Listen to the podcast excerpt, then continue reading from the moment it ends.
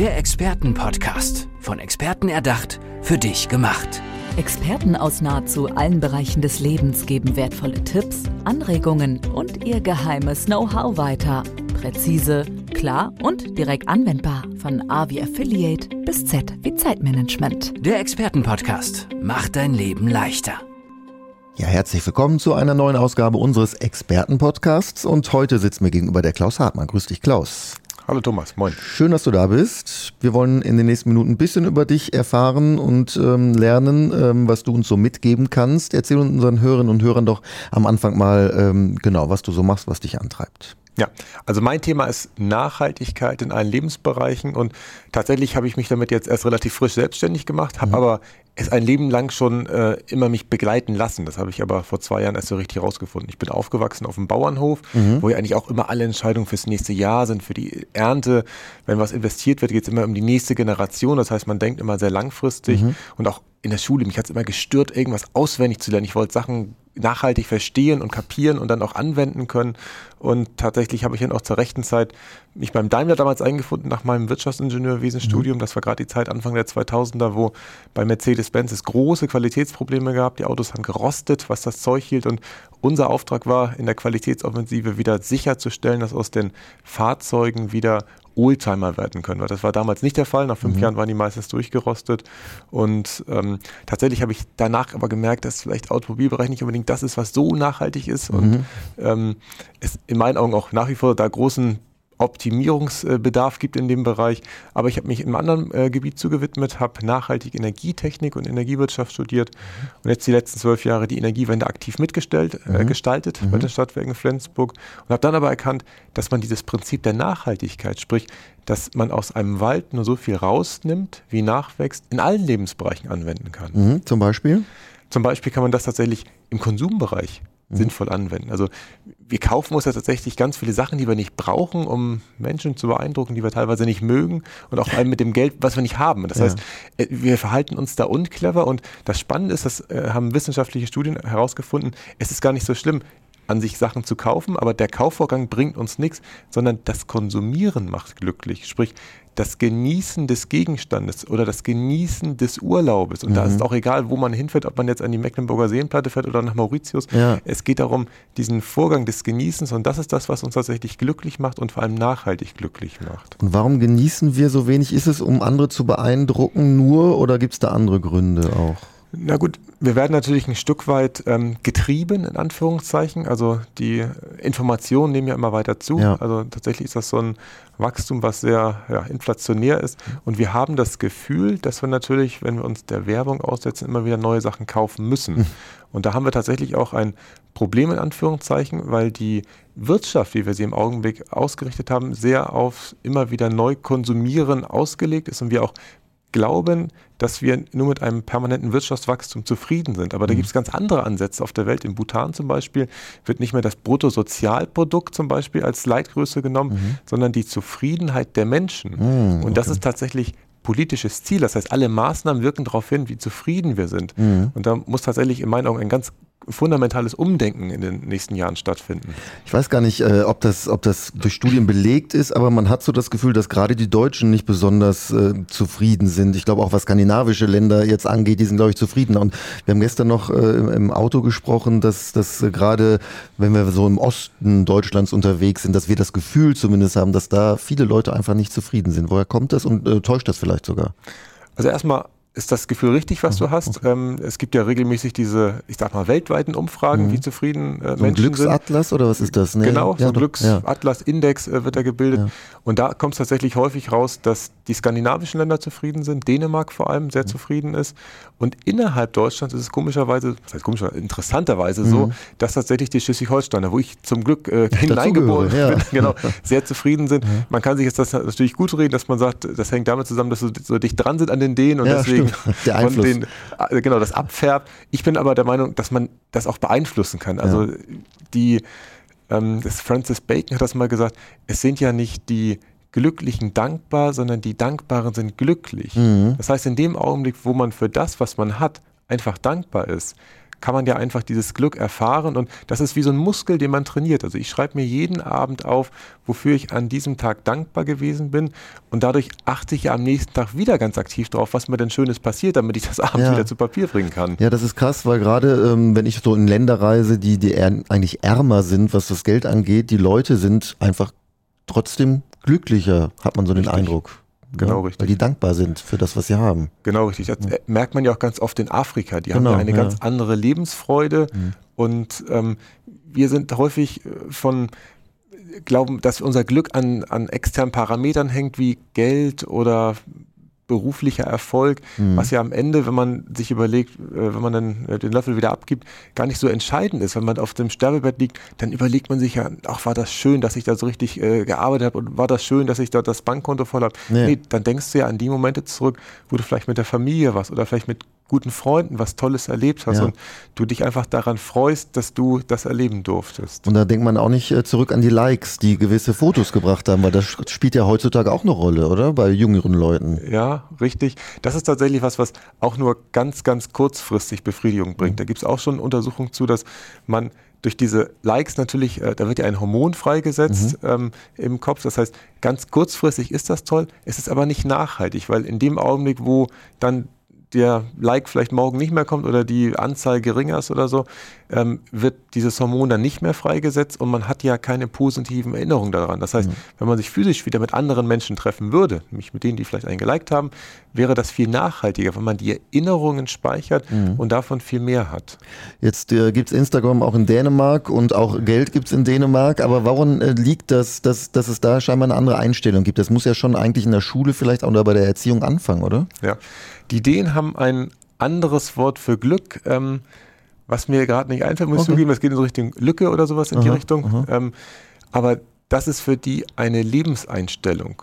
Das heißt, in der Schule und wahrscheinlich schon davor, im Elternhaus, geht es darum, diesen Zustand der Zufriedenheit zu kultivieren.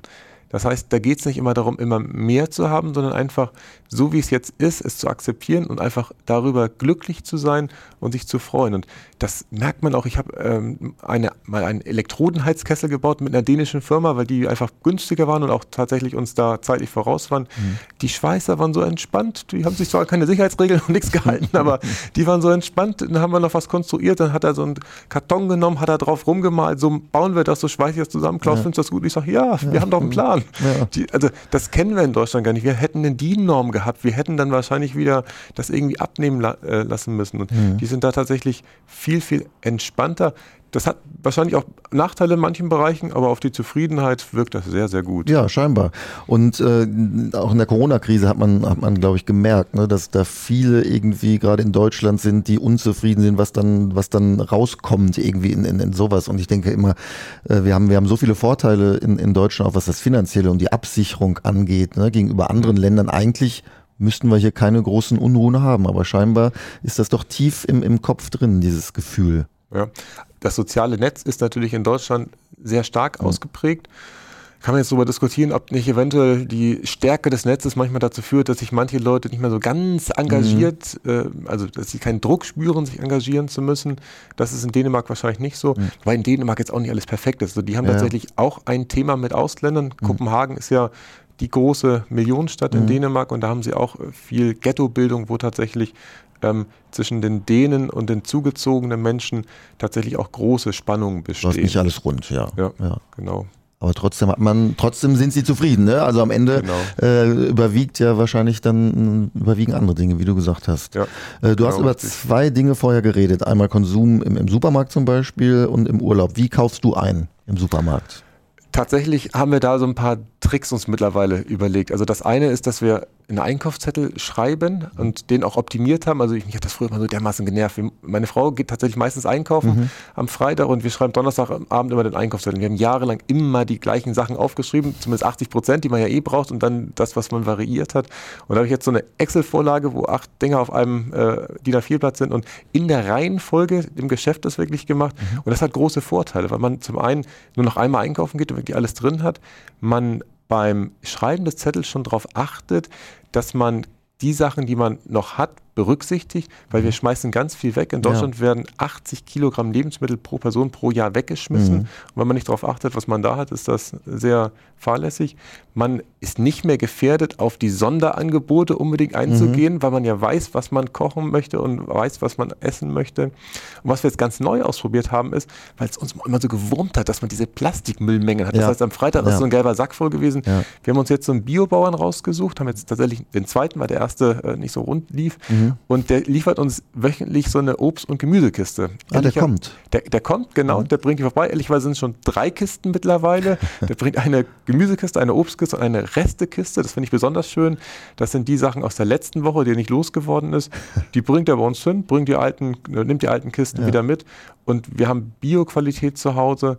Und das ist wie auf dem Wochenmarkt, jetzt äh, vergleichbar ja. von der Qualität her, aber auf dem Wochenmarkt, muss ich ehrlich zugeben, habe ich immer Probleme, äh, diese riesen Mengen mitzunehmen, weil da mhm. fahren wir mit dem Fahrrad hin, da kauft man vielleicht mal die Kartoffeln oder so ja. Aber auf dem Fahrrad nehme ich jetzt nicht diese drei Kisten mit. Die wiegen bestimmt, weiß nicht, 15 bis 20 Kilo. Und im Supermarkt sind es halt diese Plastikverpackungen, äh, die einen ja wahnsinnig machen. Ne? Richtig, ja. das ist sehr nervig. Ja. Und das ist natürlich auch wieder ein Thema, was in Corona wieder zugenommen hat, mhm. dass tendenziell wieder mehr eingepackt wird. Ja, stimmt.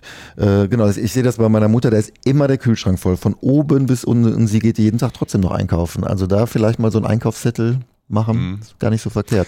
Da, das ist ja auch so ein Thema, dass man ja im Prinzip diesen Kühlschrank immer äh, voll hat. Also wir geben uns äußerste Mühe, dass am Donnerstagabend da alles wieder raus ist. Ja, ja. Das heißt, alles, was reinkommt, muss auch wieder rauskommen. Ich habe auch den Kühlschrank meiner Schwiegereltern vor Augen, der auch tatsächlich meistens sehr gut gefüllt ist, wo es dann aber dann natürlich mal passiert, dass hinten drin irgendwas stand, was man vergessen hat ja, und aus Versehen genau dann doch schlecht wird. Ja. Wo halt man da echt lange für braucht. Also ich weiß mhm. auch, dieses Mindesthaltbarkeitsdatum, was ja seit, äh, ich glaube, 40 Jahren eingeführt mhm. worden ist, hat ja auch dazu geführt, dass wir mehr wegschmeißen. wegschmeißen ja. Ich habe gelesen, dass tatsächlich 91 Prozent der Deutschen die Sachen wegschmeißen, wenn das Mindesthaltbarkeitsdatum überschritten ist. Ja. Da ist ja dieses Missverständnis. Mindesthaltbarkeitsdatum heißt ja nicht, dass es danach abgelaufen ist. Ja. Also doch erstmal schon, aber dass es dann schlecht ist. Und mhm. ich habe so ein bisschen das Gefühl, dass die ähm, Verantwortung wirklich genommen wird, weil die Leute ja gar nicht mehr sich für die Lebensmittelqualität interessieren. Und man mhm. kann ja auch mal dran riechen oder schmecken. Und es kann ja auch mal passieren, dass vor dem Ablauf des Datums was schlecht ja, ist. Stimmt, ja. Und das wird dann einfach reingeschaufelt und äh, genau. alles andere weg, weggeschmissen. Ja, ja, wir sind jemand, der so auf solche äh, Fakten, Daten, wie auch immer achtet. Wir fahren ja auch den Navi hinterher blind, ohne mal drüber nachzudenken. Ja, also ein bisschen intelligenter sollten wir uns da auch anstellen. Kein Lustkauf im Supermarkt.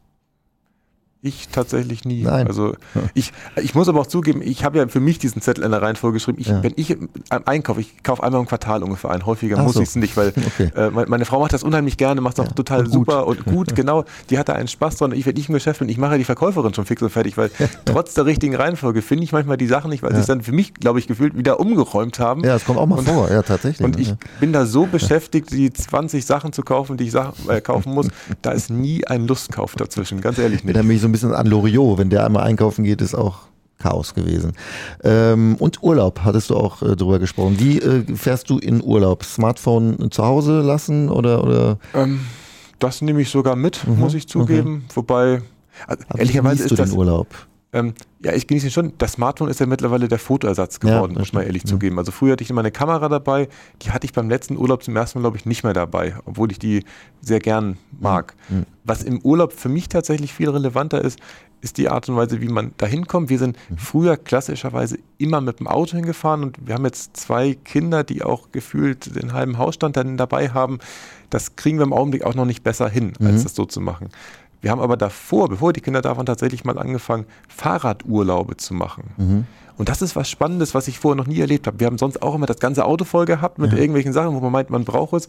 Und den ersten Fahrradurlaub, den wir gemacht haben, den haben wir in Estland sogar gemacht. Mhm. Nicht nebenan. Und, nee, genau, nicht nebenan. CO2-mäßig auch wieder so eine Frage, mhm. ob es so clever ist, äh, da sich erstmal hinzubewegen.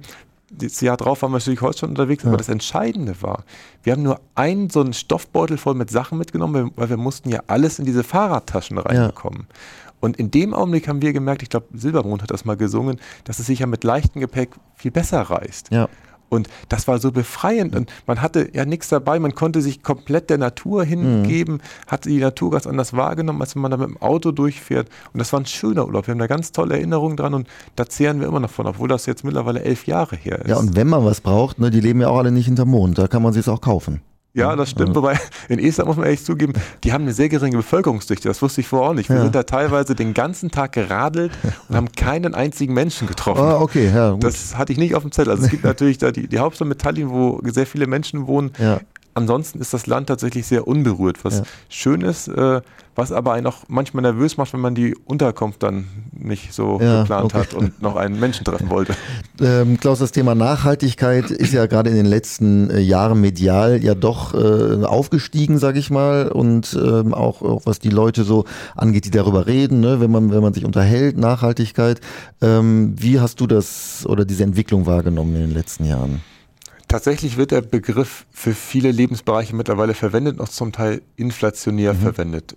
Mich persönlich stört das ehrlicherweise nicht so. Ich kriege die Diskussion mit, dass viele so, äh, ich sag mal, klassische Nachhaltigkeitsenthusiasten das irgendwie schlimm finden, dass ihr Begriff da missbraucht mhm. wird. Mich stört das tatsächlich überhaupt nicht, weil in dem Augenblick, wo der Begriff verwendet wird, finde ich es schön. Ja, und da ist er erstmal präsent. Genau, mhm. und auch meistens angemessen. Mhm. Und das Thema, wenn wir ehrlich sind, das gibt es ja tatsächlich schon ganz lange. Das ist ja mal irgendwann vor 300 Jahren erfunden worden in der Forstwirtschaft. Und alleine, wenn ich überlege, in den 80er Jahren, da gab es ja die UN-Kommission unter dem Vorsitz von Gro Harlem Brundtland, die mhm. damals festgelegt hat, was der nachhaltige Entwicklung ist, nämlich dass wir unsere Bedürfnisse befriedigen, ohne zukünftigen Generationen die Chance zu nehmen, ihre eigenen Bedürfnisse zu mhm. befriedigen. Mhm. Und das gibt es ja auch schon seit 30 Jahren. Da gab es dann riesen Konferenzen in Rio, wo dann da diese Ziele entwickelt worden sind, die dann auch politisch verfolgt werden was aber natürlich im Augenblick gefühlt alles so ein bisschen in den Hintergrund tritt. Das ist tatsächlich was, was ich im Augenblick eher schade finde, mhm. dass vielleicht nicht mehr so viel über Nachhaltigkeit gesprochen wird in der Corona-Krise, sondern